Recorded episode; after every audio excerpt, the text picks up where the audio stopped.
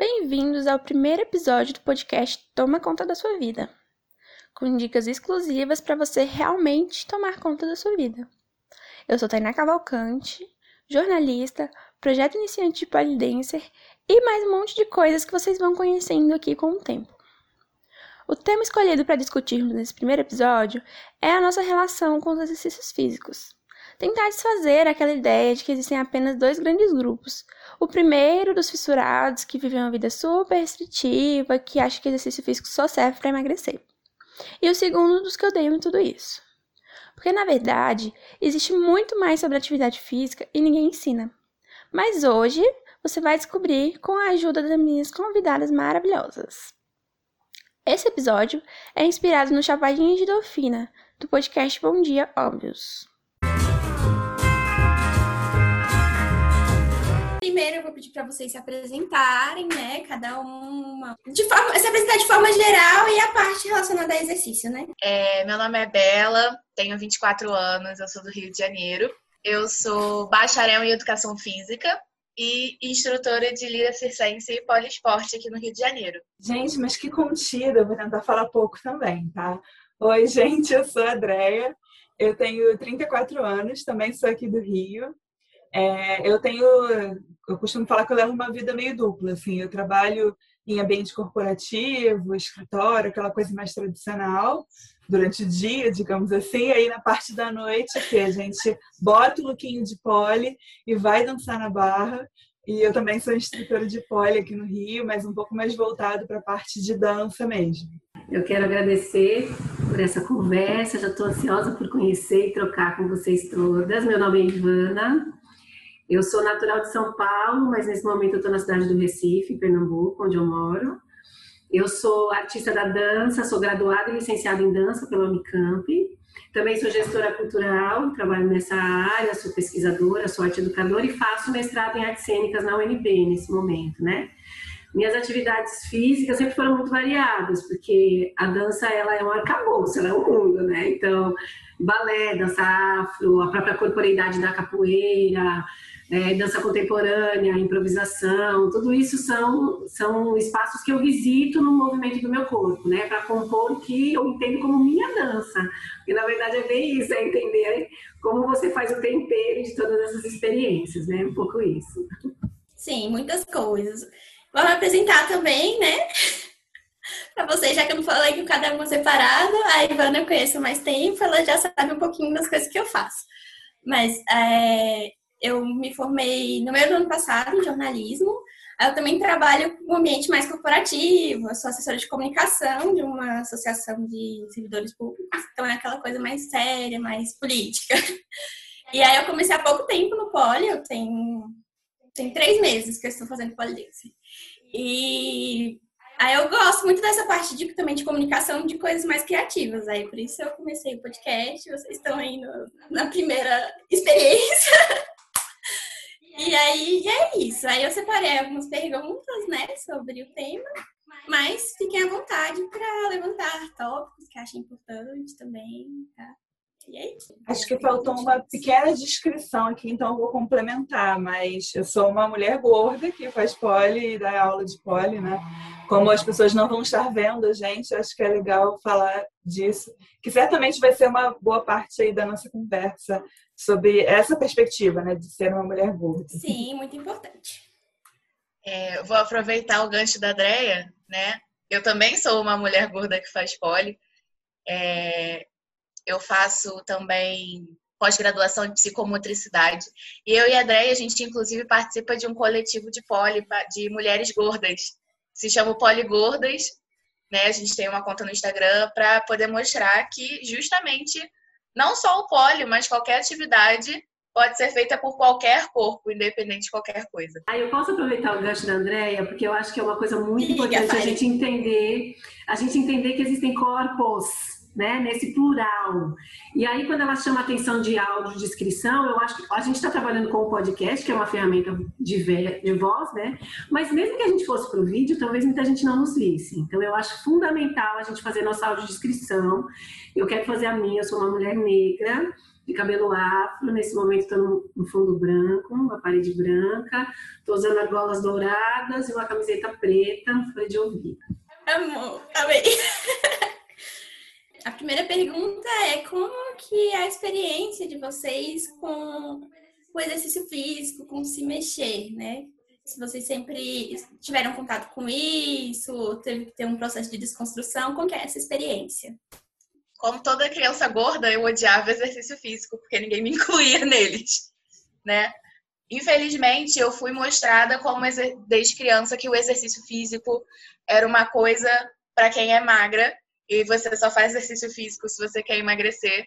E me forçavam numa coisa que eu não gostava. Então eu não não tinha essa boa ambientação com exercício físico. Isso é uma coisa, inclusive, que eu quero muito mudar. É, eu faço licenciatura também, eu vou terminar a licenciatura no final do ano. E eu quero fazer, inclusive, o tema do meu TCC sobre a importância da educação física na vida da criança gorda e como isso vai trazer um bom relacionamento com o exercício. E, assim, eu não me dava muito bem até mais ou menos os meus 16, 17 anos. Nessa época eu comecei a fazer dance mix, lamberóbica, whatever, como vocês querem chamar, como vocês queiram chamar. E eu fui, por acaso, assistir uma aula experimental que a minha irmã fez de lira. E eu me apaixonei, assim, num grau absurdo. E eu falei, eu quero tentar isso aí, é isso aí que eu quero fazer. E eu tava passando por um período, um período muito difícil de, de depressão. E a Lira me ajudou, assim, absurdos a, a, a ver que, tipo, eu sou muito capaz de fazer muitas coisas. Quando eu comecei a Lira, eu tava com 100 quilos, eu era uma pessoa que eu não aguentava o peso do meu próprio corpo. Hoje eu tenho 100 quilos e aguento o peso do meu próprio corpo, porque isso é normal. A gente fazendo atividade física, a gente vai ganhando condicionamento, a gente vai ganhando força e a gente vai conseguindo fazer um monte de coisa que a gente pensa assim: nossa, nunca que eu vou fazer isso na minha vida. Então, assim, hoje em dia o meu relacionamento com exercício é muito bom. Eu gosto sempre de tentar coisas novas. Ultimamente eu tenho me aventurado muito no pole, na parte de dança, né? Tanto na parte mais sensual quanto na parte de fluidez, de um pole mais contemporâneo, que tem também. Mas eu, eu me dou muito bem agora hoje em dia e eu tento mostrar para todo mundo que todo mundo pode se dar bem. Mesmo que você, por exemplo, você tenta agora, ah, eu vou tentar natação, não gostou? Existem 35 milhões de outros tipos de exercício que você pode tentar. Então você não pode dizer que você não gosta de exercício, porque você não tentou tudo. Tem muita coisa que você pode tentar e eu sei que sempre vai ter alguma coisa que vai cativar você para para vir para essa área. Só precisa encontrar, né? Exato. A minha experiência com atividade física, ela. Sim, eu fico pensando assim, a gente, quando, quando recebe essas perguntas, o pensamento dá uma voada, né? Mas a minha família, eu sempre tive muito envolvida em festas onde o pessoal dançava muito. Minha família, a gente é de São Paulo, lugar, lugar bem urbano, mas tinha festa, era roda de samba, era os próprios samba rock, então tinha muita corporeidade, né? E de uma forma muito orgânica dentro das minhas vivências de criança, né? E a minha madrinha, ela é uma Yalorixá, uma mãe de santo, né? E algumas vezes, não muitas, eu tive experiência de estar com ela nesse ambiente. E o ambiente da religiosidade afro, ele é muito dançado também, né? Então, sempre tive esses contatos com esses corpos que moviam, né? E, e eu comecei a dançar muito cedo, comecei pela porta do ballet clássico, e aí com uma série de tensionamentos dessa experiência, porque a inadequação do meu corpo não era necessariamente ser Margot Golda, mas era ser negra, e aí existe uma outra camada de que corpo é esse que quer dançar, né? E aí eu fiquei 12 anos numa experiência formativa específica do ballet clássico, num conservatório em São Paulo, uma coisa muito formalizada, é, que eu sei que é uma experiência que eu tenho bagagens muito preciosas e muito especiais. Eu tenho uma intimidade muito bacana e me sinto muito prazer movendo no ballet clássico, mas eu tenho outros atravessamentos da ordem dos relacionamentos, da ordem de quem estava facilitando o meu processo, enfim. Mas eu acho que Isabela traz um negócio muito importante, que é a gente entender outras portas de entrada na relação do, do corpo em movimento, né? Então, eu tive essa experiência no ballet clássico, depois eu tive uma outra experiência na dança de rua, e aí eu fui multiplicando e entendendo lugares de movimento com o meu corpo que me davam muito prazer e que me davam essa perspectiva que Isabela fala, da minha capacidade de realização.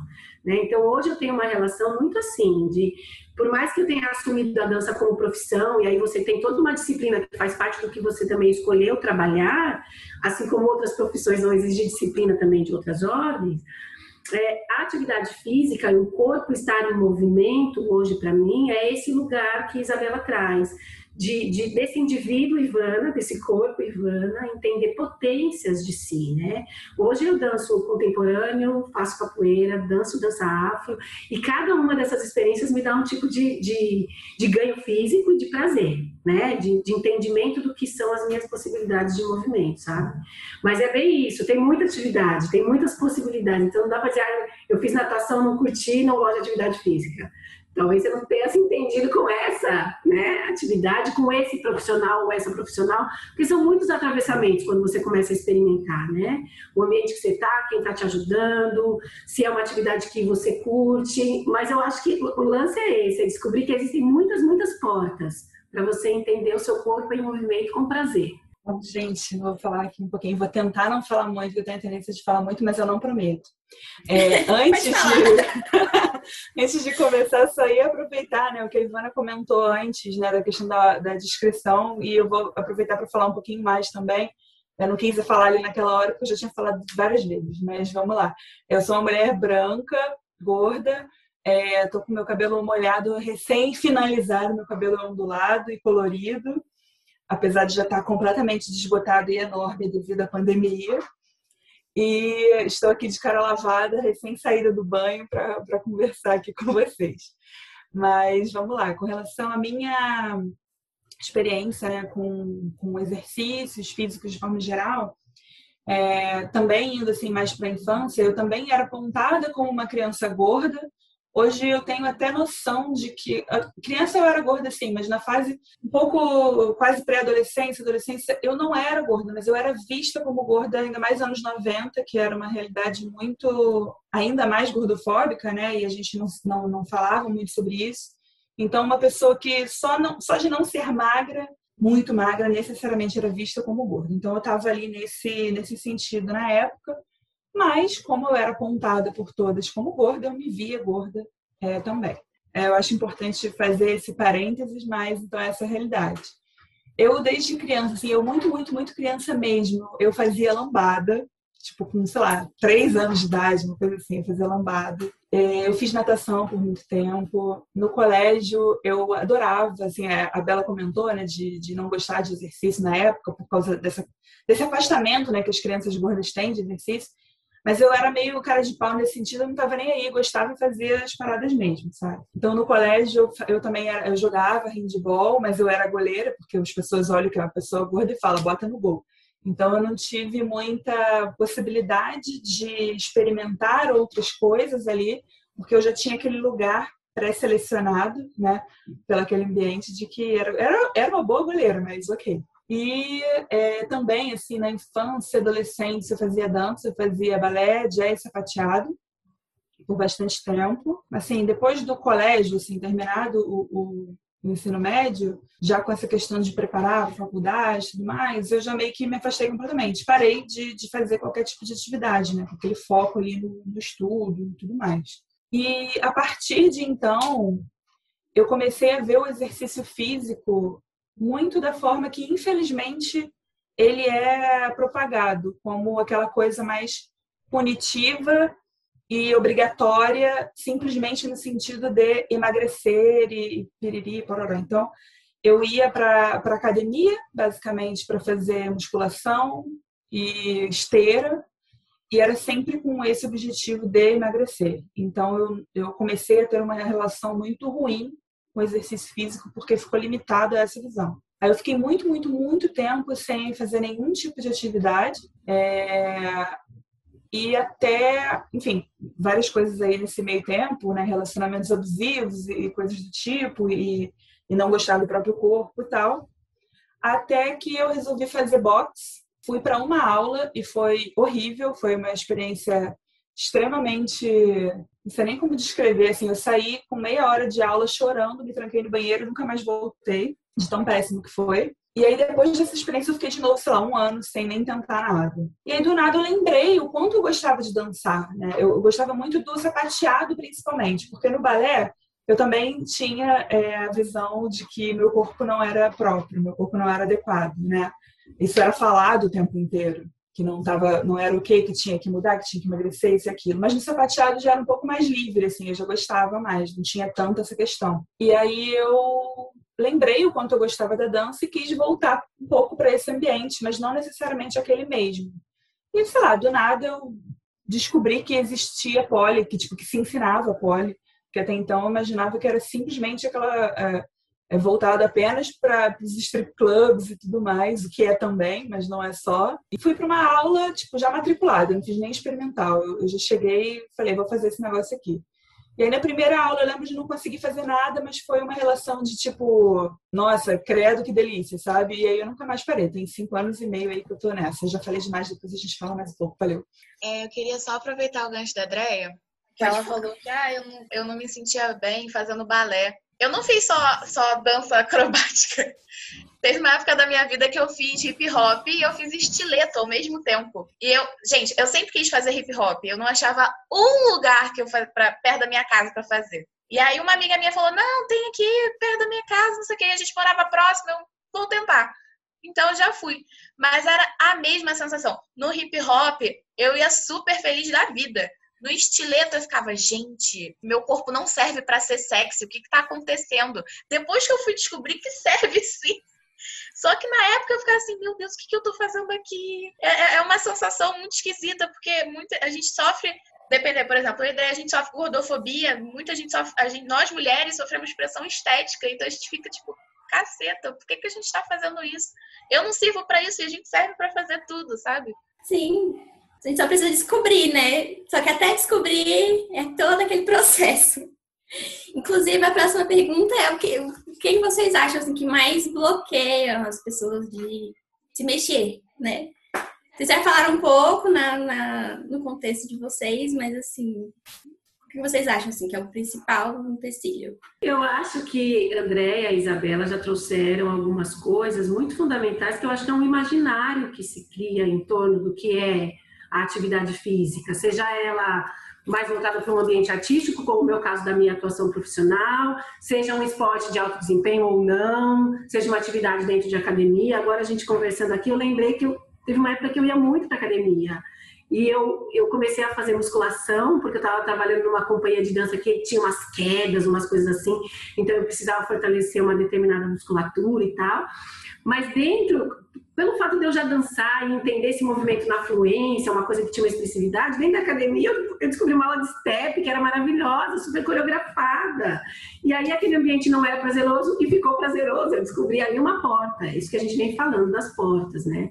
Então eu acho que tem um imaginário da obrigação, um imaginário do corpo adequado, escultural, dessa coisa estética da construção corporal eu acho que tem um imaginário disso que Isabela trouxe agora, de a gente ficar olhando e falar: meu corpo não é para isso, eu não posso estar aqui. E, obviamente, que isso também é criado por conta de um imaginário coletivo, né? O corpo gordo não dança, o corpo gordo não faz é, lira. Lira é acrobática, é corpo magro. O corpo negro não dança balé clássico, aquele, aquele tipo de corpo tem muito quadril, tem muita bunda, sabe essas coisas? Então, eu acho que tem esse imaginário também de um corpo ideal para algo, o imaginário dessa atividade física que tem uma funcionalidade específica do emagrecimento e da construção desse corpo estético, socialmente aceito, e eu acho que a gente vem descobrindo algumas, algumas outras abordagens que a gente aqui vem falando nós três, e você também? E que eu sei que você entrou agora no Polidense e descobriu algo que te preenche, né? Que te dá prazer, que te leva com empolgação para o movimento, né? Então eu acho que é essa ressignificação do que, que é de fato estar com o corpo em movimento. O corpo é a gente, né? O corpo é a nossa dinâmica de existência. E se a gente for olhar um pouco no entorno, tudo, tudo na vida está em movimento. E o nosso corpo também está em movimento, né? Sabendo que nós temos corpos, eu, eu recentemente é, abri uma oficina que eu vou dar, e aí fiquei pensando em algumas coisas que eu venho estudando sobre o capacitismo, né? Nós temos corpos diversos. Então, esse corpo nosso aqui, bípede, que fica em pé, é uma configuração, mas tem corpos que não vão ficar em pé, eles vão ter outras possibilidades de experimentar o mover. Né? Tem corpos que não têm os braços, tem pessoas que não veem, tem pessoas que não ouvem, mas todos esses corpos têm os seus potenciais de ação. Eu acho que é entender um pouco esse nosso potencial, cada um na sua singularidade, sabe? Já aí já estou falando de uma ressignificação, né? Você falou do que bloqueia, eu acho que são esses imaginários. Não, mas é tudo conectado, né? É porque é conectado, exatamente. E eu encontro potências nessas ressignificações, sabe? Nesses outros olhares. Fora também a parte do, do atividade física de homem e atividade física de menina. Ainda tem esse pequeno detalhe, né? Que também barra a gente de fazer várias coisas. Total, total. O sexismo, o sexismo ele é muito presente na atividade física. Isso, isso é uma coisa, assim, desde pequena a gente, por exemplo, na minha escola era assim: ah, não, futebol é só para menino. E para menina Sim. é handball. Ou vôlei, vôlei. Vôlei era muito coisa de menina. Ah, as meninas vão jogar vôlei, as meninas vão jogar futebol. Tipo, eu queria jogar futebol, por que, que eu não posso jogar? Entendeu? É, tem... tem, tem muito isso de, tipo, o polidense é uma coisa que, é, que, que também acontece. Muita gente pergunta, ah, homem pode fazer poli? Pode. Você pode fazer o que você quiser. Só queria comentar um negócio também, desculpa. É, só complementando, eu acho que a Ivana já, já, falou muito bem sobre essa questão né, do, que, do que limita e tudo mais.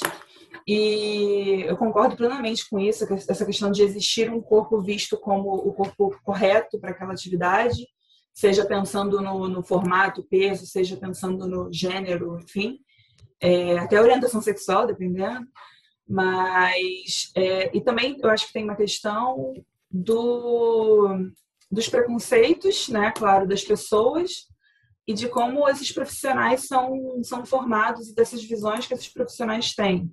Então, por exemplo, é, além disso tudo, aí você finalmente desenvolve ali uma, vou até falar coragem mesmo, de apesar disso tudo ir para a atividade, né? Ir lá para tentar. E aí você chega no lugar, você é tratado como um corpo a ser resolvido, sabe? Tipo, ah, não, você, vamos mudar isso aqui, vamos fazer isso. Às vezes não é esse seu objetivo, mas você já é, as pessoas, os profissionais, infelizmente, muitas vezes partem desse pressuposto. Então, eu chego numa academia e falo que eu quero só, sei lá, ganhar preparo físico, ele vai falar, ah, emagrecer. Tipo, tem, tem sempre essa, essa coisa, né? Não, não importa o que eu vá falar para o pro profissional, ele muito provavelmente, pelo menos comigo já aconteceu, com várias pessoas que conheço, vai entender como, ah, ok, vai, quer emagrecer. É, então, é, esse era, era, um ponto que eu queria comentar. E também, não só essa. Ou seja, isso aí é a questão de gordofobia, mas também de capacitismo, também de racismo, de vários tipos de, de opressões que a gente tem, é, que acaba formando esses profissionais que não estão preparados para esses corpos diversos muitas vezes. E outra questão é também as estruturas mesmo dos locais. Então, se eu estou falando de uma academia, tem um, um, aparelho que é desse tamanho e não cabe metade da minha bunda para eu sentar e fazer o exercício, né? Ou, enfim, é, a própria barra de pole, você pergunta para um fabricante, ele fala que, sei lá, o peso máximo é de 100 quilos. Cara, pelo amor de Deus, né? Então, assim, é, é, a, a estrutura, os equipamentos, os aparelhos, as roupas, as coisas precisam ser adequadas para todos os corpos. Porque se além desse imaginário todo, dessa, desse ideal de corpo que tem, você além disso tem esses, todos esses outros bloqueios, cara, atividade física vai ser para quem? Só para aquelas pessoas que já estão realmente naquele padrão. Ou seja, isso tudo tira completamente o direito das outras pessoas de, de se movimentar, né, de certa forma. Você sempre sente que você não é adequado para aquilo dali. É, e, e, essa visão toda também de, da atividade como um objetivo estético é extremamente limitante. Não que, que pensar em né, pensar em estética seja ruim, não, não é isso. Cada um né, foca no que Você quer. pode. Pois é, não tem problema nenhum, mas é, o que eu acho ruim é uma visão de que apenas um tipo de corpo é esteticamente bonito é, e ser limitada a isso. Uma das coisas que eu gostei muito no Poli, que acho que a Bela também comentou um pouco sobre isso, é de que, sim, eu, eu me sentia bonita, me sentia sensual e tudo mais, que eram coisas que eu não me sentia há muito tempo. Isso foi positivo? Foi pra caramba.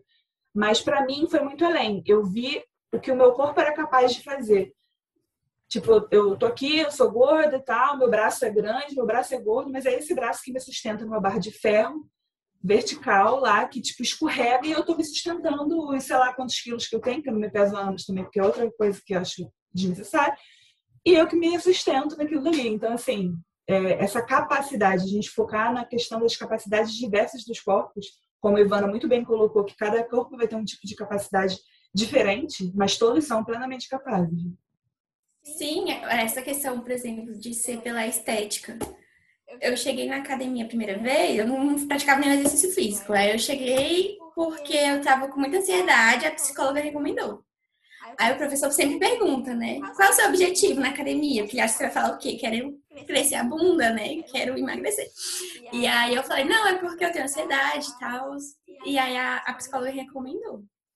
E aí ele simplesmente ficava me chamando de e aí ansiosa na academia. Umas duas vezes. Aí eu falei pra ele que não gostava e tal, aí ele parou. Mas assim, completamente nada a ver, né? Então, eles, tipo assim, sempre acham que a sua meta tem que ser estética.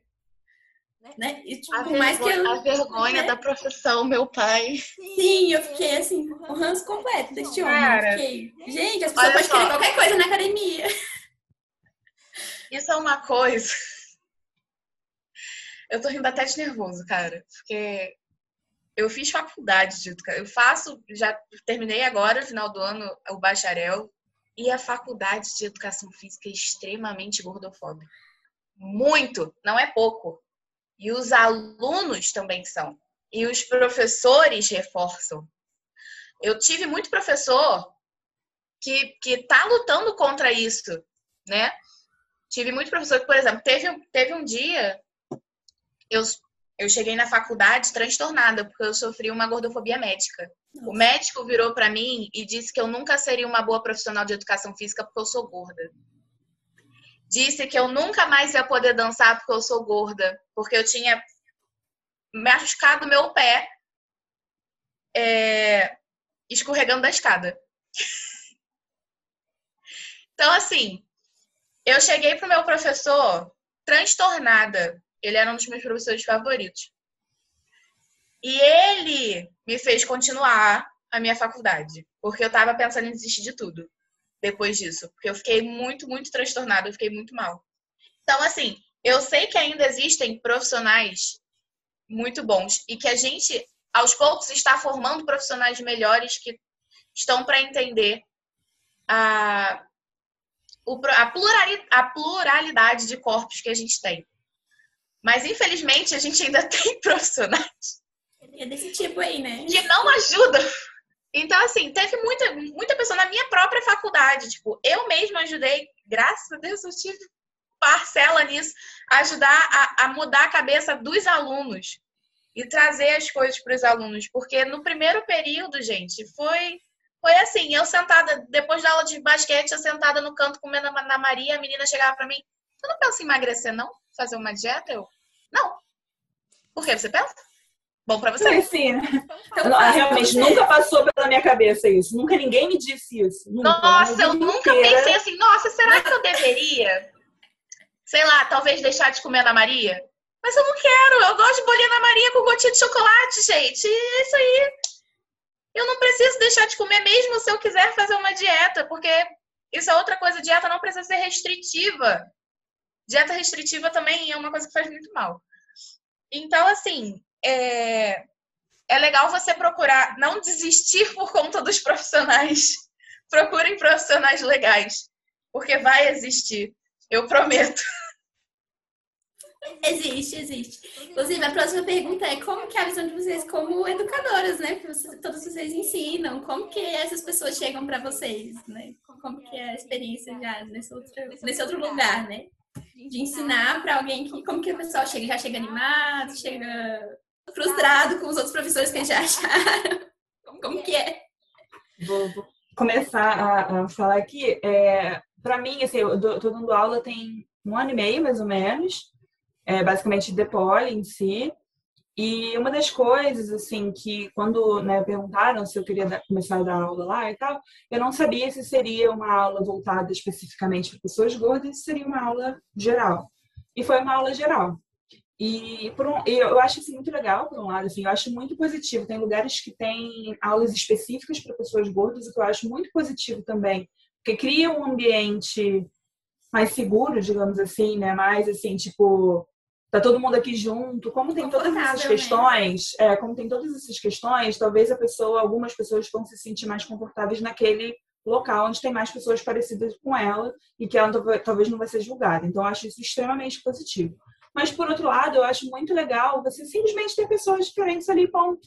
Né? Eu não estou ali como uma professora gorda. Eu sou uma professora que é gorda, mas é isso. E eu dou aula para várias pessoas, né?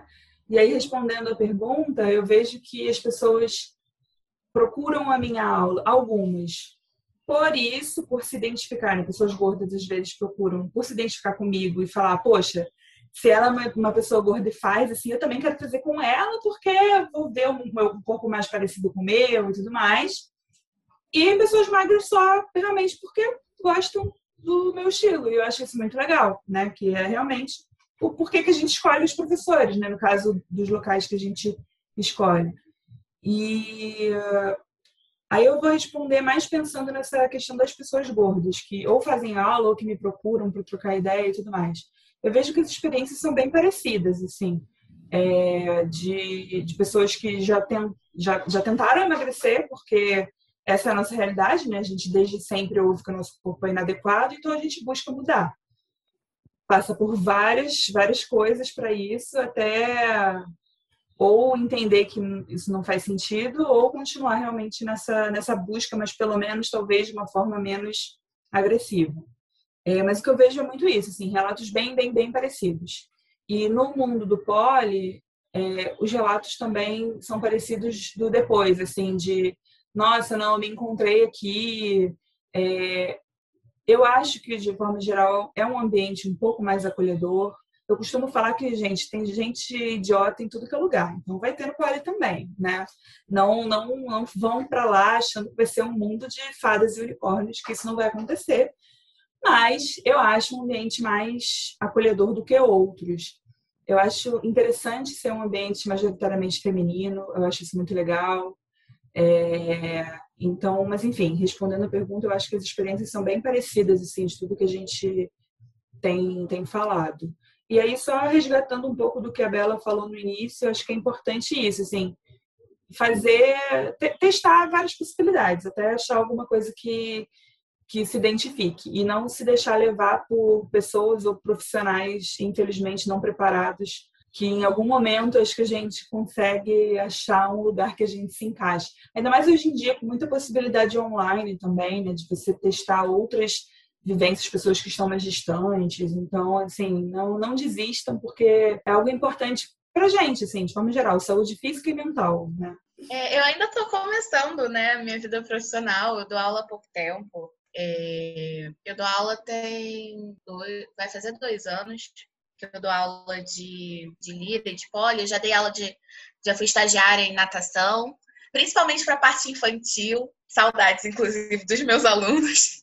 Mas, assim, então, como eu ainda estou começando, ainda estou ganhando espaço, normalmente as alunas caem no meu colo. Tipo, elas marcam um horário, que é um horário bom para elas, elas caem no meu colo. Então, eu tenho uma pluralidade de alunas absurda. Eu tenho desde a crossfiteira até a pessoa que nunca fez nada e que foi para lá para tentar fazer alguma coisa. Já tive a pessoa que estava procurando um, uma coisa nova para poder dar um ânimo. Já tive a pessoa que queria fazer por emagrecer. Já tive a pessoa que queria fazer alguma coisa diferente, precisava fazer um exercício, mas não gosta de musculação. Muita gente chega assim: ah, eu queria fazer um exercício, mas eu não quero fazer musculação, porque musculação é o porre. Aí eu falo, ah, eu concordo. Concordo.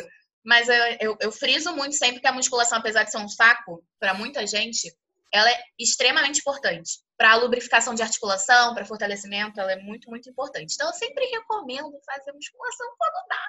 E quando a pessoa quer. Eu dou essa recomendação.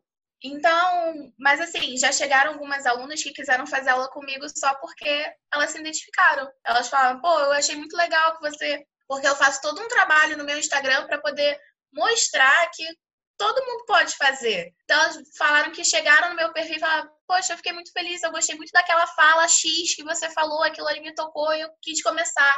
Eu, por exemplo, eu vi você, eu vi tipo, que você é gorda, que você faz um monte de coisa, que você inverte, que você faz. E eu quis começar porque eu queria ser que nem você. Já falei isso pra mim, eu fiquei assim, meu anjo, eu preciso pra melhorar, mas obrigada.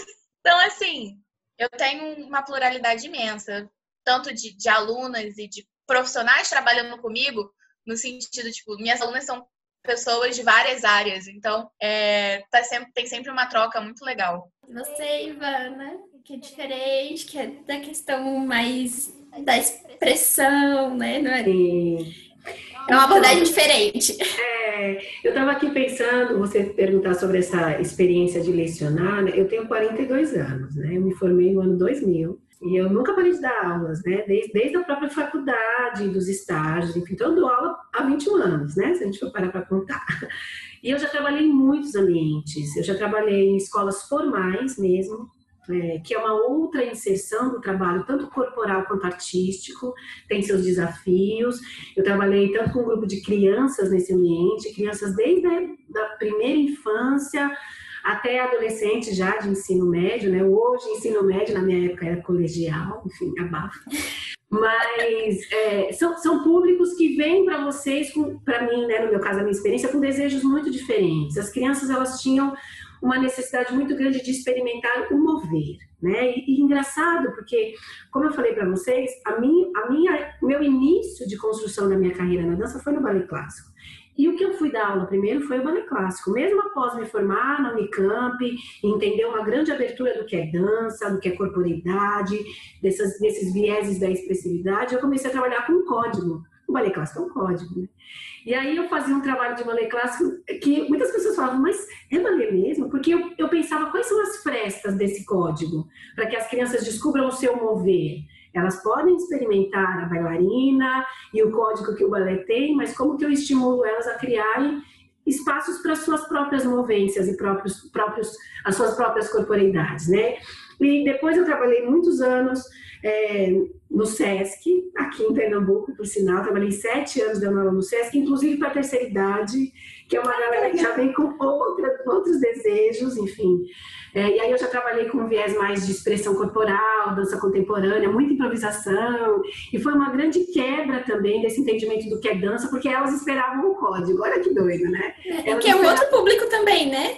Total, mas elas esperavam um passo. Você não vai me dar um passo, né? E eu falava, vamos descobrir um passo, que é outro caminho de construção da dança. Elas dançavam, elas descobriam passos, mas eram outros caminhos, elas e eles, porque tinham senhores também, né?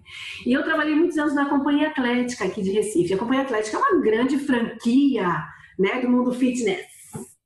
E eu entrei lá para dar aula de clássico, de ballet clássico. Aí começaram a fazer um, umas pontes, vamos fazer um balé jam, não sei que, nada contra, eu acho massa, eu acho que a dança é uma área que super circula, e ela é sim uma atividade física também, mas não era minha, eu sou uma artista. eu não podia assumir essa chancela de um conhecimento que eu também não tenho, eu acho que exige outra especificidade, né? Então, como eu estava naquele ambiente, tentando trabalhar esse corpo que estava ali para um resultado talvez mais fitness, sem também desqualificar, entendendo que é uma possibilidade, mas eu chegava também com um tempero artístico, enfim, então foram muitas experiências de dar aula, né? Muitas, muitas, muitas, muitas. Na própria universidade, agora que eu estou fazendo alguns trabalhos lá da prática docente, então já é uma outra formação, enfim. Mas de todas essas experiências de dança, no meu caso, mais com essa cola com a, com a linguagem artística, né? Eu tento compreender como estes corpos se descobrem movendo tanto no seu acabouço físico, sim, vamos trabalhar musculatura, vamos trabalhar a capacidade cardiorrespiratória também, mas entendendo que quando eu movo nessa perspectiva que eu aciono, eu estou movendo minha expressividade, minhas sensações, meus imaginários, e aí tem todo esse, esse entendimento dessa dança que é uma linguagem comunicativa. A dança que eu, que eu, que eu trabalho, ela está nesse rol das produções sensíveis humanas da arte, né? Então, eu fico sempre tentando potencializar esses caminhos, compreendendo que sim, eu sou uma artista, eu olho para a dança por essa ótica, mas eu não, jamais vou ignorar nem posso, que é este corpo, matéria que também se move, né? entender essa, essa, essa atividade holística. Qualquer corpo que se move, ele está inserido no contexto das suas sensações, das suas emoções. Eu acho que as meninas que trabalham com poli e que estão aí nessa, nessa busca devem descobrir vários caminhos para trabalhar suas expressividades a partir desse lugar. Eu já fiz lira, quase morri. Mas já fiz, foi maravilhosa a experiência com circo, assim, com atividade circense, foi incrível, né? As primeiras aulas eu sofri muito. Mas como que eu também vou acionando essas outras, esses outros, essas outras perspectivas da minha corporeidade quando eu vou para academia, quando eu vou para lira, quando eu vou para o poli, quando eu vou para o contemporâneo, né? O meu, meu lugar é sempre entender esse, esse holístico do movimento, né? Então eu estou um pouco aí. E tenho encontrado, já encontrei muita resistência, principalmente na escola pública, quando eu trabalhei. É, porque a arte na escola pública e a própria atividade física é vista como um momento de recreação. É difícil as pessoas sim. olharem e falarem: sim, as crianças estão construindo saber enquanto elas estão na aula de dança. Elas estão construindo saber enquanto elas estão na aula de educação física. As pessoas geralmente falam assim: nossa, as crianças estão tão agitadas, vai para educação física. É. Tão agitada, vai para aula de dança, desopilar, né? E a gente fica nesse lugar de algo que é acessório dentro da construção do saber escolar, sabe? Então, eu acho que tem, da, da minha experiência, já que você trouxe para gente, né, e eu já transitei por muitos ambientes, tem muitas coisas legais e positivas, mas eu acho que a gente ainda está descobrindo os caminhos do corpo e, no meu caso da arte, como saber. Esses lugares são lugares de construção de saber também, né? Eu acho que Isabela, que está na educação física, pode até falar disso também por uma outra perspectiva, mas entender que a gente constrói saberes, constrói a nossa humanidade com tudo, gente. Sabe? Fazer educação física não é acessório, é a sua construção é humana. É bobagem. Sabe? É a sua construção humana, enfim. Várias coisas, gente. Vou ficar aqui falando horrores. O que acontece é que muitos professores, inclusive professores, né, de outras áreas, chegam na escola, na, dentro da escola e falam assim: olha só, se você não se comportar, você não vai para aula de educação física. Claro que você vai, porque a minha aula é tão importante quanto a sua. Não é porque Sim. eu não, não, ensino quais países estão na Europa que a minha aula não é importante. Exatamente. É uma aula. E eu tenho ela planejada, eu tenho ela preparada para poder Exato. passar conhecimentos para os meus alunos. Seja uhum. eles conhecimentos técnicos, por exemplo, uma aula de vôlei, eu falar da regra do vôlei seja conhecimento corpóreo, tipo trabalhar lateralidade, trabalhar equilíbrio, fazer exercícios de fortalecimento, trabalhar mecânica. Eu faço psicomotricidade. A psicomotricidade é, é o estudo do movimento também, né? Então, na psicomotricidade, a gente trabalha, é, a gente aprende a trabalhar, a, a construir, né? A, a, mecânica de movimento, desde a infância até o, o, o velhinho a gente trabalha com muita coisa. A minha aula não é só, tipo, ah, vai se divertir lá na aula de educação física. Não, a minha aula é aula, é tão importante quanto. Teve uma, agora eu, eu ia falar um negócio, uma outra coisa, e ela falou disso, eu acabei, eu, eu, eu esqueci o que eu ia falar, porque eu fiquei tão Ai, nervosa. Mas é assim. Braba, e tá certo. Eu ia comentar que eu fiz um, um, curso recentemente, inclusive recomendo, que chama Insurgências Gordas, é, organizado pela Jéssica Balbino e pela Malu Jimenez, que são duas mulheres gordas muito maravilhosas que fazem vários tipos de estudos do corpo gordo. E no meio desse curso, a gente teve aula com a Ana Liz, que é uma, é, ela é pedagoga e que gorda também. Eu até falei que ela é pedagoga. E aí ela estava falando, eu lembro que no início da aula dela, ela falou, perguntou se a gente já tinha reparado o quanto a escola, sei lá, tipo, meio que, não lembro o termo que ela usou, mas reproduz, de certa forma, um certo espelho do mundo do capitalismo, assim, de o quanto você está sendo preparado simplesmente para trabalhar naquele ambiente capitalista. E é, da estrutura, de tudo. E é, ouvindo a Ivana comentar sobre isso, a Bela também, eu só fico pensando exatamente nisso, né? Que, tipo, é, algumas é, matérias né? Elas são vistas como menores, assim como tudo que é, leva para esse lado mais artístico ou porque é visto como menor. Você precisa estudar ali é só apenas matemática e tipo é isso daqui que importa, é isso daqui que vai te preparar para o seu futuro trabalhando porque você é um corpo que precisa produzir. Produzir é capital, produzir dinheiro, é isso que você precisa fazer. E eu acho importante, porque eu acho que tudo, quando a gente fala de, de gordofobia, de racismo, de capacitismo, não tem como não falar do capitalismo também. Então, vou deixar aqui essa pequena militância anticapitalista, mas que eu acho Amor, importante. tá certo. Enquanto estou com o meu iPhone na mão. A escola, infelizmente, como instituição, ela não valoriza os outros tipos de inteligência. Sim. Porque a gente tem, tipo, uma, uma imensa, um imenso leque de tipos de inteligência. E assim, a escola só valoriza aquela pessoa que sabe muito bem matemática, que sabe escrever muito bem, mas aquela pessoa que desenha, aquela pessoa que dança, aquela pessoa que canta, fica tipo, ah, ok, mas você tirou 5,5 em matemática. Tipo, vai vender miçanga na praia, né? Mas agora eu lembrei o que, que eu ia falar. É... O que, que acontece? Tá falando disso tudo, né? Teve alguém que falou esse gancho que eu pensei nessa situação. A gente, como pessoa que instrui, nós, como pessoas que que a gente está instruindo alunas, a gente trabalha com pessoas.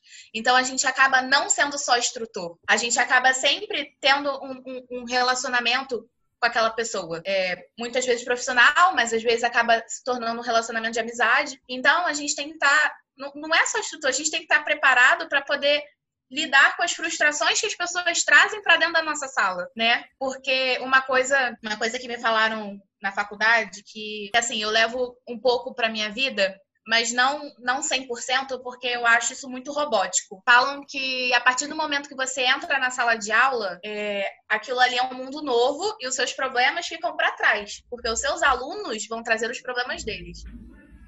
Então, assim, a gente tem que estar preparado para lidar com a frustração por fazer um movimento. Eu já fui essa aluna e a minha professora não estava preparada. Eu já fui aluna que estava três anos na Lira e não conseguia fazer um esquadro, que é um movimento que se ensina mais ou menos assim. Alguns meses depois, eu estava três anos, eu não conseguia fazer porque eu ainda não tinha encontrado o equilíbrio do meu corpo. E, tipo, eu sentei no canto chorando porque eu tava frustrada. E, tipo, a minha professora olhou assim para mim e aí virou as costas, sabe? E eu fiquei, nossa. Hoje em dia eu percebo o, o, o quanto, o, o, quanto isso é importante, você estar tá preparado para poder lidar com, com a, com a carga emocional que os nossos alunos trazem. Porque se você não estiver preparado para lidar com isso e para mostrar que tá tudo bem, isso desestimula ainda mais o, o a, a, pessoa e a pessoa pode acabar desistindo de fazer atividades, de dançar, de fazer uma coisa que gosta, porque a gente tem que ter essa, essa por isso que normalmente na, na faculdade de educação física, eu, não, eu acho que na dança também tem. A gente tem, inclusive, uma matéria de psicologia, que é psicologia da educação, na, na licenciatura, e na educação física a gente tem a psicologia do esporte. Então, tem que estar preparado, mas a, a, a faculdade tem a aula, mas é, é experiência e a porrada para a gente poder aprender a, a lidar com essas frustrações. É, eu falei que era muito robótico porque quem me deu esse exemplo foi um professor. Ele não, foi, ele não era professor, ele, ele era um convidado do meu professor, né? Ele é, é técnico de natação lá no Botafogo.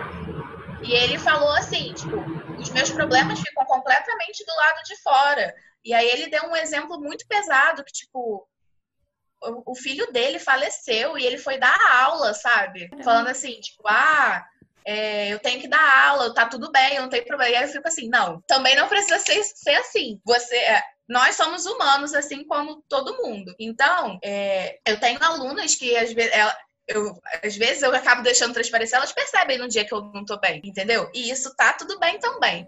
Mas a gente tem que ter um preparo e normalmente, na maior parte do tempo, deixar nosso, os nossos problemas do lado de fora para a gente poder ajudar essas pessoas. Então, não é só um trabalho de instruir de chegar e falar: olha, agora você vai fazer esse passo de dança assim, tá? E mostrar como é que faz. Não é só isso, é um trabalho que envolve todo um, um emocional também. Eu queria só aproveitar também para pegar esse gancho e falar que eu concordo também, tipo, a gente está lidando com pessoas, então obviamente tudo isso vai acontecer e a gente também. É, eu só acho legal fazer um, um, pequeno, é, de fato, a gente precisa saber lidar com esse tipo de coisa saber lidar com as frustrações dos alunos e as nossas próprias também, é claro. É, eu acho isso muito legal. Uma coisa que eu costumo fazer muito também é mostrar isso, é mostrar as coisas que eu não consigo fazer e mostrar que tem dia que eu tô frustrada mesmo, tô irritadíssima porque eu não consigo fazer as coisas que gostaria. Porque todo mundo vai passar por isso, não importa se você tá com três meses de poli com 5 anos, com 10 anos, vai ter isso. Qualquer atividade, na verdade, não estou pegando o poli como exemplo, mas é qualquer atividade. Mas uma coisa que eu acho importante falar é que sim, a gente precisa aprender, saber lidar com isso, apoiar, ajudar, é, ter conhecimento da, de psicologia e tudo mais, com certeza ajuda, mas nós não somos psicólogos, não sei que nós formos. Nossa, eu falei errado, mas enfim, a não ser que você seja de fato psicólogo, você não é uma psicóloga ali na aula. Então a aula não é terapia, é, atividade física não é terapia. Eu acho que a gente pode ajudar, né? Exercícios físicos, de forma geral, podem ser terapêuticos, mas é, a gente também não pode querer assumir o papel de uma psicóloga, porque a gente vai estar invadindo também um lugar é, que, que não, enfim, que não cabe, né? Mas eu acho que sim, a gente precisa saber lidar e ajudar e não simplesmente tratar, tipo, ah, não conseguiu fazer, ah, tá bom, dane-se, porque também não faz sentido. Sim, foi no sentido de, não no sentido de fazer um tratamento, porque, assim, mesmo que você, eu acho que mesmo que você seja psicóloga, é, são dois ambientes diferentes, então Exatamente, você não é para não deve trazer isso é. para a sala, mas você ter noção de como você fala e de como você lida com aquela pessoa para não causar ainda mais frustração. No sentido de mostrar que tá tudo bem. Mas, assim, ninguém aqui é, eu acho, ninguém aqui é psicólogo. Então, terapia. Importante. Você sabe por que, que eu tô falando isso? Eu sei. Sabemos. Só para é, contexto aqui, gente. Ah, o documentário um documentário recente de so, teoricamente vou falar entre aspas aqui sobre polidense na Netflix é, e ele na verdade ele é, é um documentário que fala sobre vivências de mulheres diferentes recuperando traumas das vidas delas. Só que o documentário traz muito o poli como uma terapia e é falado isso até em algum momento. Enfim não, não cabe aqui porque daria para gravar acho que um episódio inteiro só falando desse documentário. Mas é, eu vou só pegar o carregador do computador gente pode continuar falando gira muito essa discussão sobre o poli como terapia então eu achei legal fazer esse adendo. Mas eu, é isso muito que a, que a Bela falou, realmente. Assim, é claro que a gente está lidando com pessoas e a gente precisa saber lidar com essas pessoas. Eu acho que o grande objetivo da gente ali como instrutor, né, seja de qual atividade for, é instruir e tudo mais, e mostrar os caminhos e ajudar. Então, facilitador. Então, você ser ali mais uma pessoa pessoa que está ajudando a dar a tapa que a vida já te dá no dia a dia, meu Deus, para quê, né? Gente, é, é assim, Andréia falou, e, e eu concordo, o, a atividade física, ela pode ser terapêutica, ela pode ser um, um, auxílio no seu tratamento. É, por exemplo, a, a Thay mesma falou que a psicóloga dela indicou fazer atividade física porque ela era ansiosa. A atividade física, ela ajuda em muitos sentidos tanto no tratamento da ansiedade, no tratamento da depressão, de outros, de outros problemas nesse estilo. Mas ela não é o tratamento. Ela é um auxílio do tratamento. Então, esse tratamento ele tem que ser feito com, com os profissionais adequados, seja ele um, um psicólogo, um terapeuta, um esqueci o nome do outro, psiquiatra. Então, assim, esses são os profissionais adequados para fazer o tratamento do que você está passando. A atividade física é um dos meios que podem te ajudar no tratamento, não é o tratamento. É, assim, vocês já falaram na fala de vocês durante tudo, mas assim, para dar uma compilada,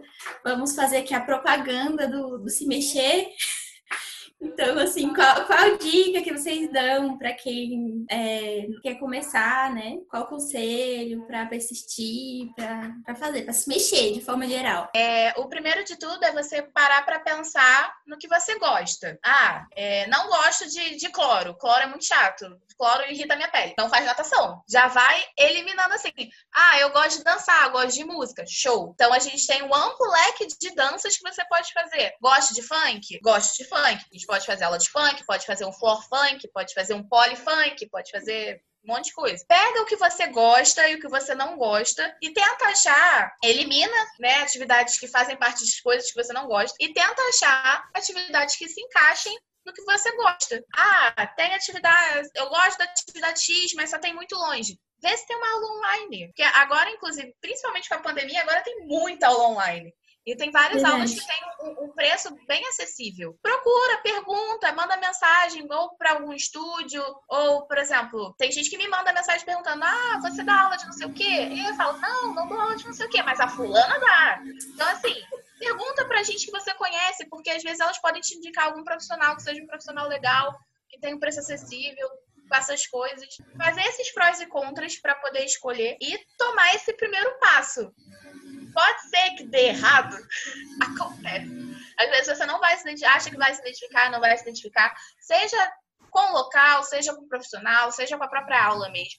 Mas e não desistir. É uma coisa muito importante. Procura outro lugar, vê se você se identifica. Procura outro lugar primeiro. Faz a mesma atividade em outro lugar. Vai que é o local ou é o profissional. Se não gostou de novo, tenta outra coisa, tenta outra atividade. E vai, porque uma hora você vai achar o que você gosta. É, assim, acho que minha dica é bem parecida, assim, eu, eu, pensando, eu costumo sempre falar muito pensando em, em principalmente mulheres, né, mas pessoas que passaram por coisas parecidas que eu. Então, assim, pessoas gordas principalmente. Então, eu costumo falar mais para essa galera, que são questões que eu entendo muito bem por ter passado, né? Então, pensando nisso, é, sabendo que tem todo esse receio desse possível julgamento nos lugares, de, de ter ambientes que são tóxicos, de ter profissionais que são tóxicos, enfim. Pensando nisso tudo, é, eu falaria para começar até com essas atividades online. Você está na sua casa, é, dependendo, você não precisa nem ligar a sua câmera se você não quiser. E aí eu não estou falando nem só de, de poli, né? Porque dificilmente você vai ter uma barra em casa, mas qualquer outro tipo de atividade. É, então, assim, procurar. A internet acho que ajuda muito nesse sentido, né? Procurar perfis que falem sobre isso, que deem aulas. Então, vou até comentar aqui alguns, né? Tem o Yoga para, para Todos, da Vanjoda, Vanjoda, o arroba dela, que ela dá aulas online de yoga, pensando em todos os corpos. Ela é uma mulher gorda, é, ela dá, inclusive, bota lives, assim, é, semanais, se não me engano, gratuitas, então você pode só colaborar com o valor que você puder, se você quiser, que é super válido, claro. Tem a Saúde GG, tem exercício sem julgamento, enfim, são alguns arrobas aqui que eu conheço, que são pessoas que dão aulas. Tem o Dance for Plus da Judelbi, que é uma bailarina gorda, que também tem aulas. É, tudo que você pode fazer da sua casa, com coisas que você tem, né? Porque o poli realmente tem a restrição de você precisar daquele equipamento. E pensando é, no poli ou em dança de forma geral, tem vários estúdios com aulas online. Então essa seria uma primeira dica, assim, para mim. Você não sai de casa, não tá ali precisando lidar com aquela situação, então essa é uma possibilidade que eu acho válida. E de resto, é muito o que a Bela comentou, assim, é, é descobrir o que faz sentido para você e testar. E, e, tipo, realmente não gostou disso, não necessariamente é por causa da atividade, pode ser o local, pode ser o instrutor, não tem nada de errado. A gente tem identificação também, né? São pessoas. Então, testa com outros, em outros lugares, testa com outros professores e vai buscando. É, eu acho que não tem problema em desistir, mas não desistir por completo desistir de tentar isso. Ah, isso aqui realmente não é para mim, ok, mas tenta outra coisa, né? É, porque realmente, em algum momento, eu acho que você vai encontrar alguma coisa que faça sentido para você. E exercício não, não deveria ser algo punitivo, deveria ser algo prazeroso, algo que você faz por você gostar do seu corpo e não por odiar o seu corpo, né? O clássico. Total, É, eu queria falar também, uma coisa também que é legal é você procurar profissionais que você se identifique, né? Você vê uma profissional, ah, gosto dela Vamos ver que aulas que ela oferece, onde que ela oferece, se ela oferece aula online, se ela oferece, às vezes, aulas particulares, porque acontece. E aí, para aulas particulares, pode ser uma coisa bem legal para quem está começando e não, não, é, não, não quer se expor tanto, não quer entrar num, num ambiente diferente, tem ainda essa timidez ou vergonha. Então, tipo, aulas particulares é uma coisa muito legal. Lá no nosso, no, no né, no, no coletivo, a gente tem inclusive um, um destaque de instrutoras e bota todos, todos os campos que elas dão aulas. Então, assim, fala onde, fala como. Então, é uma coisa legal você procurar profissionais que você goste. O que eu falei de não desistir é realmente não desistir da atividade, né? De fazer a coisa. Aquela atividade, às vezes, ela não é, um, não é para você no momento. Então, tá tudo bem. Tenta fazer outra coisa. Vai, às vezes, você vai se descobrir, sei lá, no golfe, equitação, ping-pong. Não interessa.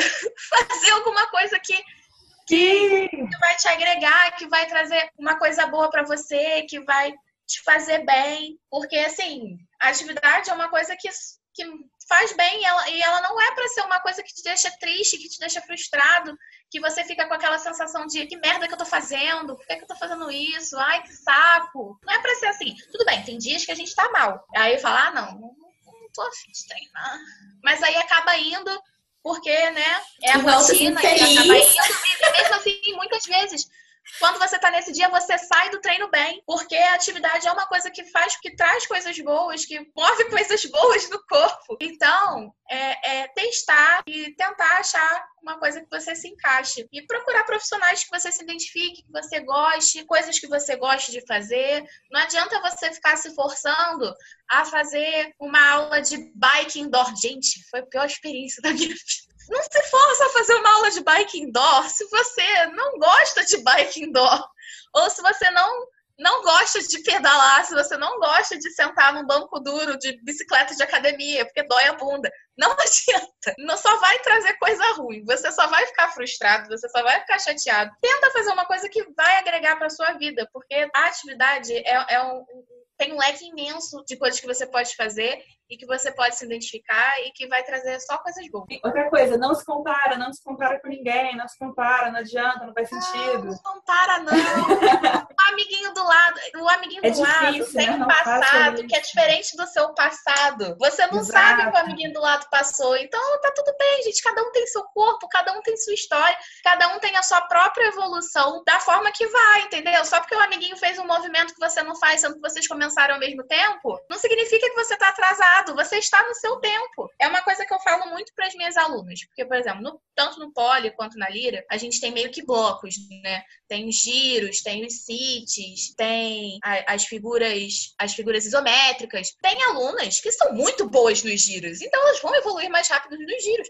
Mas às vezes você é muito boa nos cities e você não percebe que você está evoluindo pra caramba nos cities, apesar de você não estar evoluindo muito nos giros, porque você não é, não é o que o seu corpo gosta muito. E tá tudo bem, gente gente. Cada um tem a sua própria evolução, tem a sua própria história, tem o seu próprio progresso. Como a Andrea disse, a gente reforça. Não se compare com o amiguinho. Ivana, e você? Você voltou! Havia uma ausência, acho que vocês já evoluíram na conversa, mas infelizmente, se isso for ruim, peço desculpas, tá? Eu queria retornar é, quando você traz a questão de, da experiência como professora, né, ou essa pessoa que está facilitando o processo, enfim. Acho que quando a gente fala de imaginários, né, de corpos e onde esses corpos podem estar, isso vale também agora aqui refletindo também para esses lugares de quem facilita os processos. Porque eu, como uma mulher preta, dando aula de balé, muitas vezes eu fui é, questionada se esse lugar era realmente para mim. Eu tive alunos que saíram de sala, chegaram e falaram: Você é professora? Sim, eu sou professora. Ah, ah, então minha filha não vai ficar hoje, não. A gente tem um problema, vai embora. Claro que a pessoa não vai dizer, eu vou embora porque você é preta. Não. Mas a pessoa vai embora porque ela entende que aquele corpo não pode estar ali. Ela entende que aquele lugar não é um lugar, como, como a Andrea está trazendo muitas reflexões sobre o corpo gordo, eu acho necessário, corpas gordas, que a gente coloque essas reflexões também nesse lugar. A gente está falando de uma leitura corporal. Né? Então, Sim. por que, que o meu corpo não é legitimado para ser uma professora de balé? Sim. Muitas vezes nem para dançar, para ser aluna, que dirá para ser professora. É muita ousadia da pessoa querer é, estar. É, nossa, né? abusadíssima demais. É. E aí ela, eu peguei, cheguei na hora que a Andrea estava trazendo alguns arrobas de pessoas que falam de atividades físicas, nessa pluralidade corporal. E eu queria citar aqui o nome de uma bailarina maravilhosa que chama Gal Martins ela é uma bailarina preta, gorda, periférica, mãe solo, e essas, e essas características ela mesma se afirma. E ela teve a ousadia de fomentar um grupo de dança contemporânea na periferia de São Paulo, no Capão Redondo, uma das áreas mais barra pesadas de São Paulo, né? E aí ela vai é, abrindo frestas nesse mundinho muito elitizado do que é as danças cênicas, né? E ela diz aqui, ó, meu corpo preto, gordo periférico é dançar. E eu sei fazer dança e minha dança é tão legítima quanto, né? Então, eu, como professora de balé, muitas vezes tenho que dizer, sim, eu tenho saber para estar tá aqui, meu corpo é legítimo para estar aqui. Né? Então, eu acho que são vários tensionamentos e militâncias necessárias. A gente está discutindo aqui atividade física, mas ela tem contextos diversos. Né?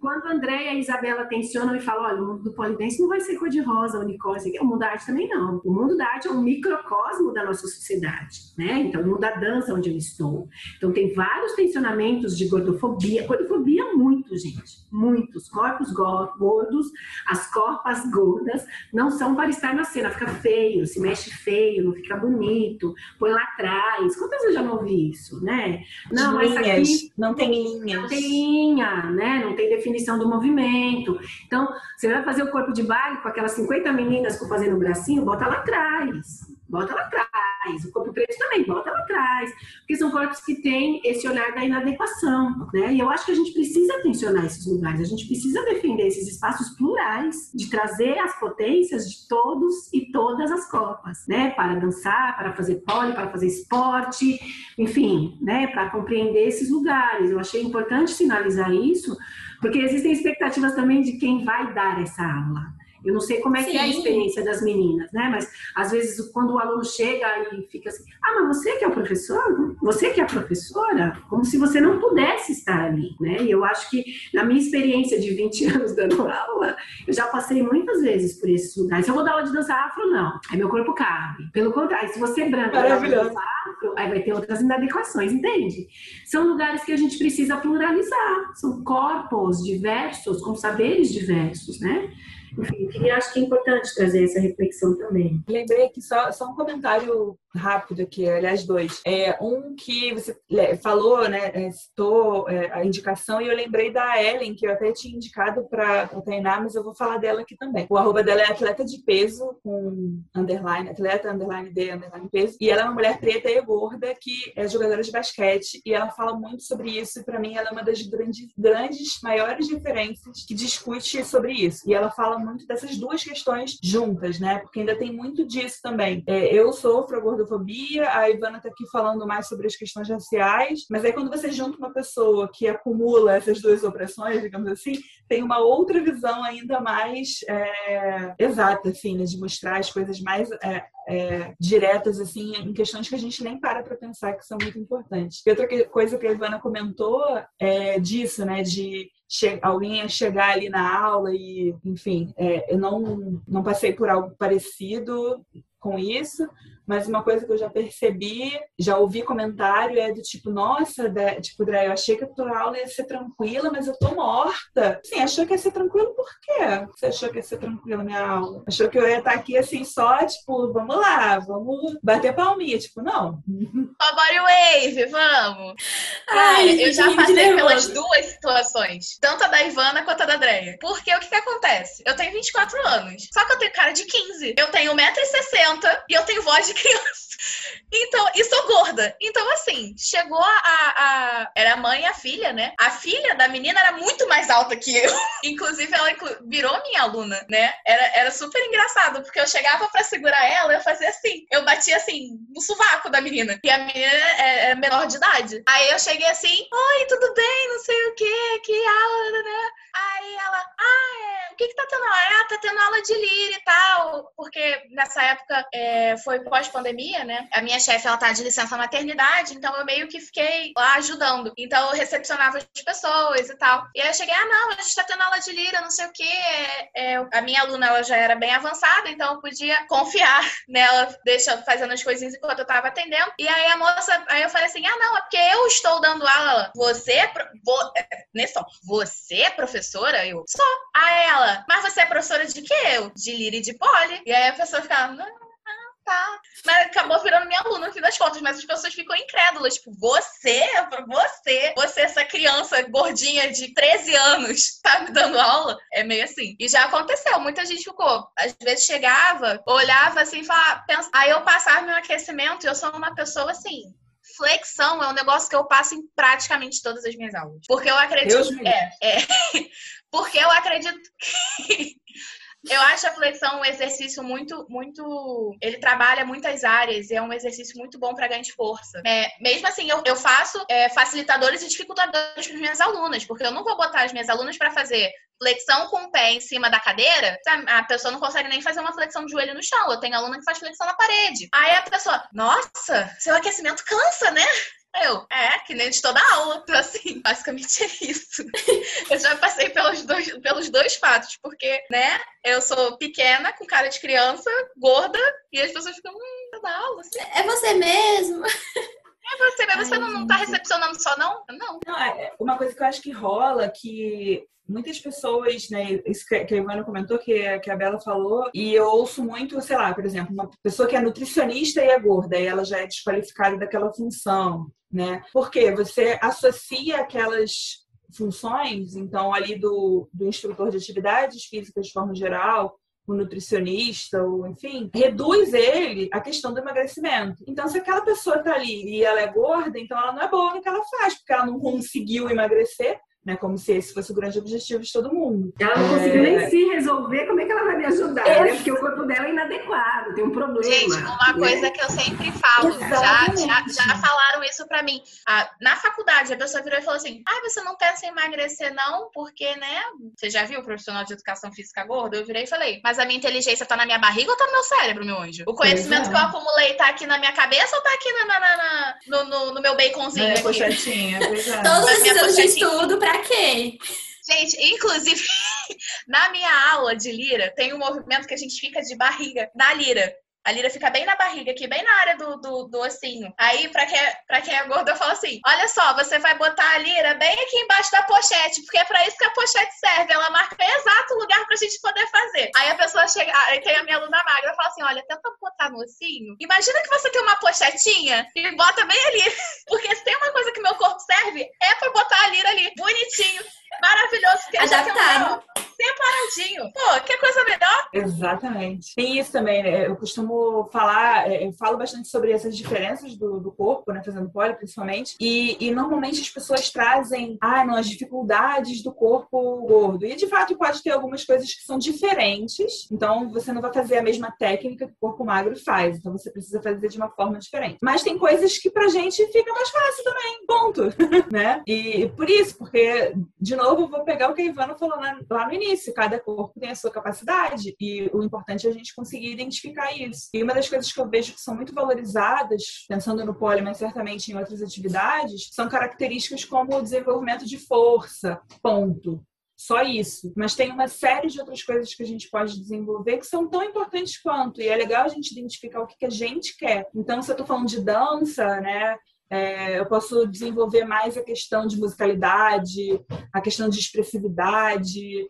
É, eu posso desenvolver tudo isso que é tão importante quanto eu ter a força de fazer, sei lá, quantas flexões, não que não seja o que é, mas tem outras coisas, né? Ou então de botar meu pé na minha cabeça. É legal, é legal, mas não é só isso. A gente tem uma série de outras coisas que a gente pode trabalhar. E aí entra no que a gente também estava falando, de identificar o que você gosta e buscar isso, né? E não fazer simplesmente o que todo mundo diz que você tem que fazer. Vê o que você quer fazer e faz, se joga. É porque as pessoas definem muito o exercício por uma coisa só. Ah, poliesporte é só força. É, polion rios é, é só carão. Balé é só flex, pé na cabeça. Não é, gente. Tem várias outras coisas ali no meio que você vai evoluindo e vai mexendo. E assim, tudo bem, você não é forte para você conseguir subir 3 metros de barra, mas tu faz um carrossel maravilhoso, entendeu? Você é muito boa no giro e tá tudo bem. Cada um tem, tem a sua área, tem a sua evolução, que nem eu já disse antes. Então, tá tudo bem você, você é, não ser a mais forte do rolê ou a mais flexível do rolê. O importante é você tá fazendo o que você gosta. Ivana, quando você caiu, as meninas estavam fazendo nas indicações porque elas estavam falando, né? Fazendo a propaganda de, de incentivar as pessoas a se mexerem. Então, se você quiser, tiver algo para falar sobre isso. Ah, gente, eu sou uma pessoa que transito muito pouco no Instagram. Eu sei de pessoas maravilhosas que estão trabalhando, dando aula de dança. Eu não vou saber indicar. Desculpe. Ah, não, não, só para indicar, só assim. Sobre eu, isso, eu acho tipo, que agora, que as pessoas têm que fazer. É, porque eu acho que agora a gente está num ambiente virtual e talvez ali nesses trânsitos, enfim, mas Falando de lugares que eu sei que tem, é, para quem quer esse, esse viés de uma dança mais artística, talvez investigativa nesse lugar da expressividade, um ballet clássico, mesmo uma dança contemporânea, contato, improvisação, enfim. Eu sei que tem várias instituições culturais, como o SESC, que estão oferecendo uma série de cursos online, muitos deles gratuitos ou com preços bem reduzidos, como sempre foi, né? A função do SESC é essa também é, eu vou dar um curso agora, eu, tô, eu falei para vocês que eu estou no mestrado na UNB, né? E eu pesquiso as danças negras no meu mestrado, eu vou dar um curso, tá lá no meu Instagram, mota, underline, dança sankofa. É, eu vou dar um curso sobre isso e aí também já tensiono aqui esse lugar, né, de onde as danças negras estão, onde essas danças que, que nascem dessas matrizes africanas, muitas vezes dentro de um universo de dança cênica, estão ali de lado, estão ali questionadas como valor artístico, enfim, eu acho que são, são lugares necessários de a gente entrar para discussões, né? É, inclusive no ambiente escolar, que o ambiente escolar é um lugar extremamente difícil. Eu já, eu já trabalhei com danças negras dentro do ambiente escolar e foi muito difícil por, por todo esse imaginário racista, né, por toda essa sincretização, muito do âmbito religioso e uma sincretização aí eu, eu coloco uma forma bem negativa mesmo, de que toda essa religiosidade carrega uma negatividade que pode estar em qualquer lugar, depende muito mais de você do que aquela prática sagrada propõe, enfim. E danças negras estão também além desses ambientes rituais, aí são uma série de discussões. Mas eu vou dar um curso sobre isso, a gente vai mover e vai refletir várias coisas. Muita gente trabalhando com dança para criança também. Enfim, eu acho que é, as meninas, Isabela, Andréia, vêm falando e eu só endosso que o importante é a gente estar movendo, entender aonde você encontra portas de acesso que são legais para você, né? Dentro das suas possibilidades, porque a gente também sabe que existem muitos contextos, muita gente que não tem internet, muita gente que não tem grana para pagar uma aula de seja lá do que é, for, é, né? Porque as realidades são múltiplas, muito múltiplas. A gente vive num país que tem assimetrias sociais, simbólicas enormes. Então, a gente está aqui estimulando esse encontro com a atividade física, cada um no seu contexto na sua possibilidade, mas a gente está aqui estimulando que o encontro se dê por esse lugar do que te move, né? Por esse lugar de que que te dá prazer e onde o seu corpo se move com este prazer. Eu acho que isso é fundamental. Mais do que uma receita de fora, faça isso, faça aquilo, é você compreender a partir de experiências também, vai, se joga numa coisa, dá errado, troca, vai para outra, faz parte de descobrir o que você gosta, né? Mas que você possa ter essa experiência do movimento, do corpo em movimento, da atividade física. Isso é muito muito importante para a nossa constituição humana, repito, inteligências no plural, essa inteligência do corpo, do movimento, da sensibilidade, ela é fundamental, até para você desenvolver, se você quiser, o seu trabalho matemático. Sei lá, se você quiser. Não precisa descolar nem seccionar as coisas. Daqui para cá eu estou no corpo, daqui para cá eu estou no cérebro. Como é que a gente entende as potências dessa existência, inclusive do meu saber corporal, para uma atividade que pode ser extremamente pragmática, funcional, né? É, então, eu acho que a gente compreendeu quanto a gente se constitui humanamente também com atividade física. Necessário, gente. Então é isso. Obrigada pelas experiências, porque todo mundo lê experiências diferentes. É muito bom aprender. Isso é muito legal, isso é muito legal. Gente, como é bacana estar nesse espaço, a gente entender como a gente se adere em determinadas coisas, né? Pois é. E como tem experiências que eu só conheço ouvindo vocês. E é muito importante ter essa oportunidade também, assim, muito É muito legal. importante a gente conhecer outras experiências, conhecer outras pessoas. Inclusive, isso é muito bom até para a gente poder agregar para o nosso trabalho. Exatamente. Claro, ampliar. Nossa, muito legal, gente. Obrigada, tá? E você Amei. criou esse momento aqui. Obrigadíssima. Ai, Tá bom. Beijo. Beijo. Prazer, Andréia. Prazer. Isabela. prazer. Prazer. Beijo. Tchau. Tchau.